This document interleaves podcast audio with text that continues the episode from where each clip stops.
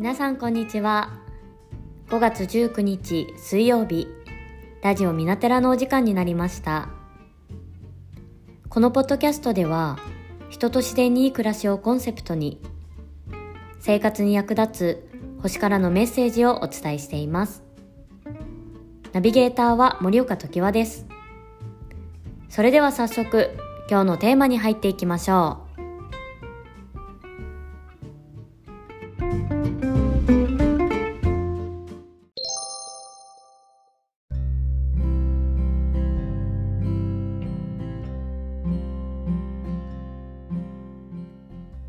今日のテーマは木星魚座期間2022年のヒントがこの2ヶ月間に。今日は皆さんにお知らせがあります。先生術では発展や幸運の星とされている、まあ、ラッキースターでおなじみのですね木星が5月14日に魚座に入りました。えー、今日はですねこの木星について少しお話しできればなと思っているんですけど今回木星が魚座に滞在する期間は5月14日から7月28日までの約2ヶ月間になります。そしてその後一度木星が水亀座に戻って、まあ、本格的にですね、えー、魚座に移動してくるのが今年の年末12月29日からとなります。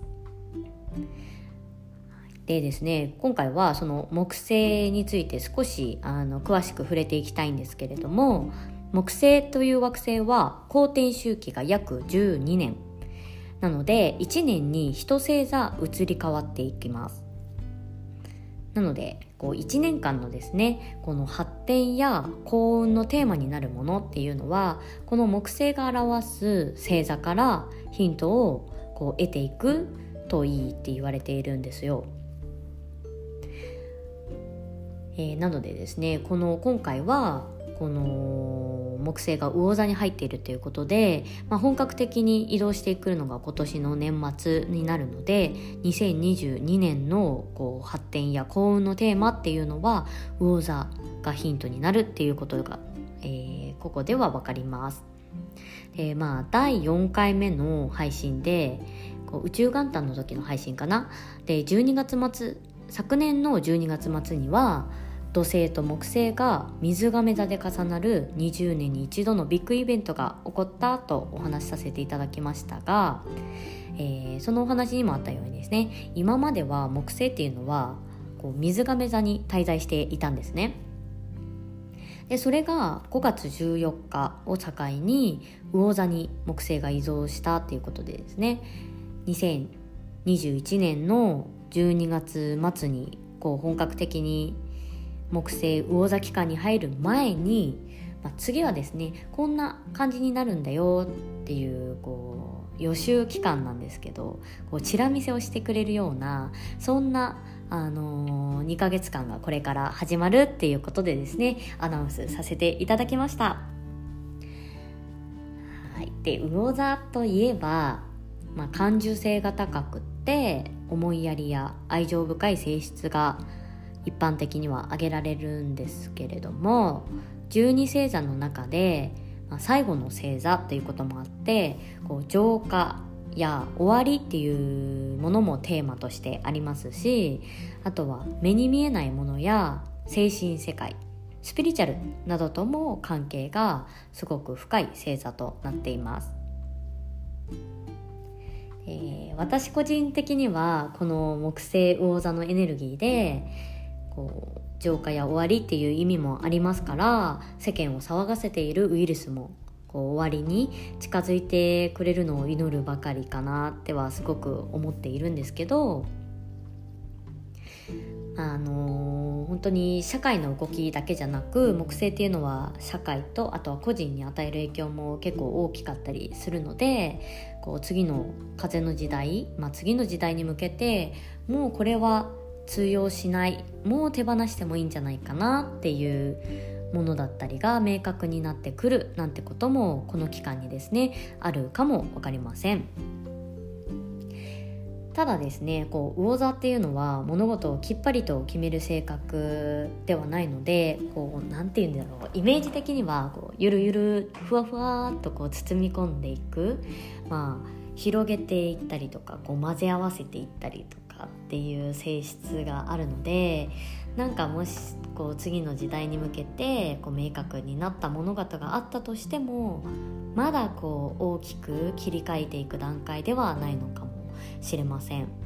えまあそのウイルスのこともそうですけど徐々にこう次のフェーズへ切り替えていくそんなあの木星魚座期間になるのかなとは思いますね。まあ、何せよ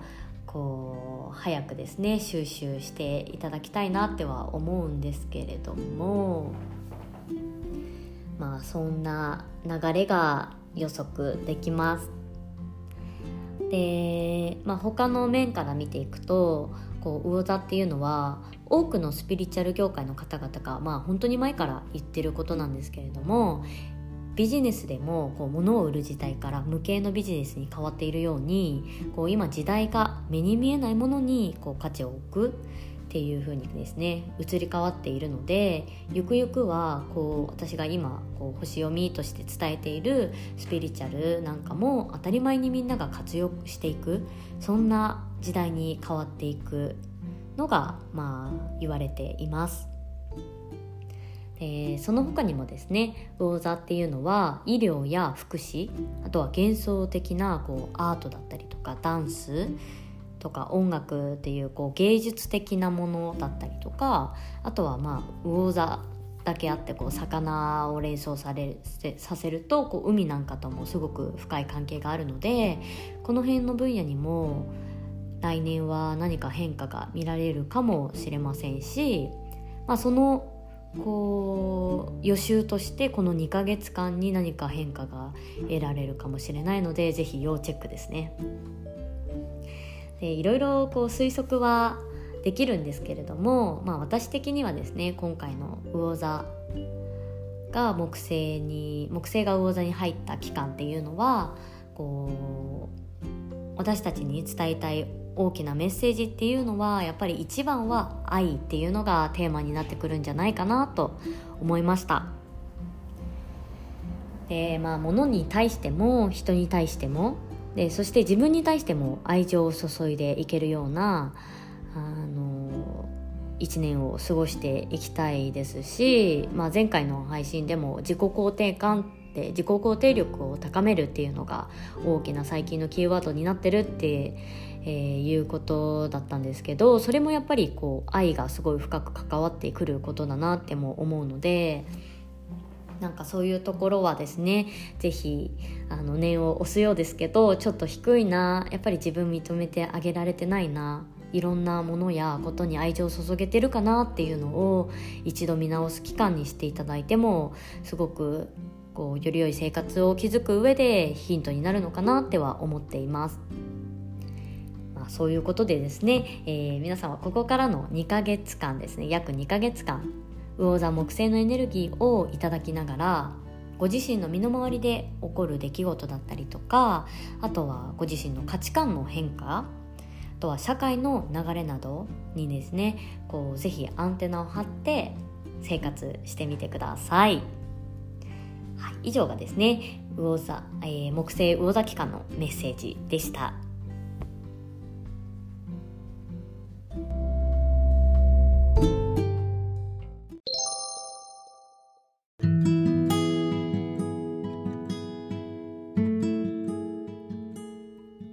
そんなこんなで私自身ですねこの先生術でラッキースターって言われている木星が魚座入りするっていうこの期間はですねすごく楽しみにしているんですよ。まあ、なんせこう発展とか幸運を意味する惑星なので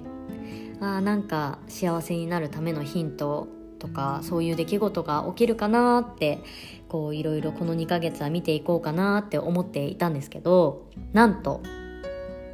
5月14日にですね本当に木星が魚座入りしたその日にこう私のインスタグラムの方に大好きなファッションブランドから10周年イベントへの招待が抽選で当たりましたっていう報告が来たんです。イエーイ。いやもう本当にあのー、嬉しくって。でも正直心のどこかであのー、当たるのかもなっていう感覚もあったりして。あやっぱりこう来た瞬間にああやっぱり木星魚座期間だから次の2022年に向けて何かメッセージくれたのかななんて個人的には思ってるんですけどなんとそのイベント。私がですねこのラジオで何度も紹介させていただいてるあの大好きなあのサーフスタイルマガジン「ハニーという雑誌があるんですけどその編集者の方々ともお会いできるあのイベントなんですね。なのでもうなんか本当に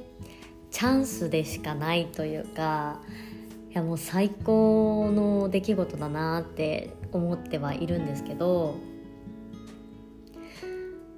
そうこの出来事がもしかするとこの私にとっては2022年の何かヒントになったりとかその先につながる、えー、きっかけの出来事なのかなっても思ったりもするので、まあ、すごくこう自分の理想に向けてさらに頑張っていこうなんて思えた出来事ではありました、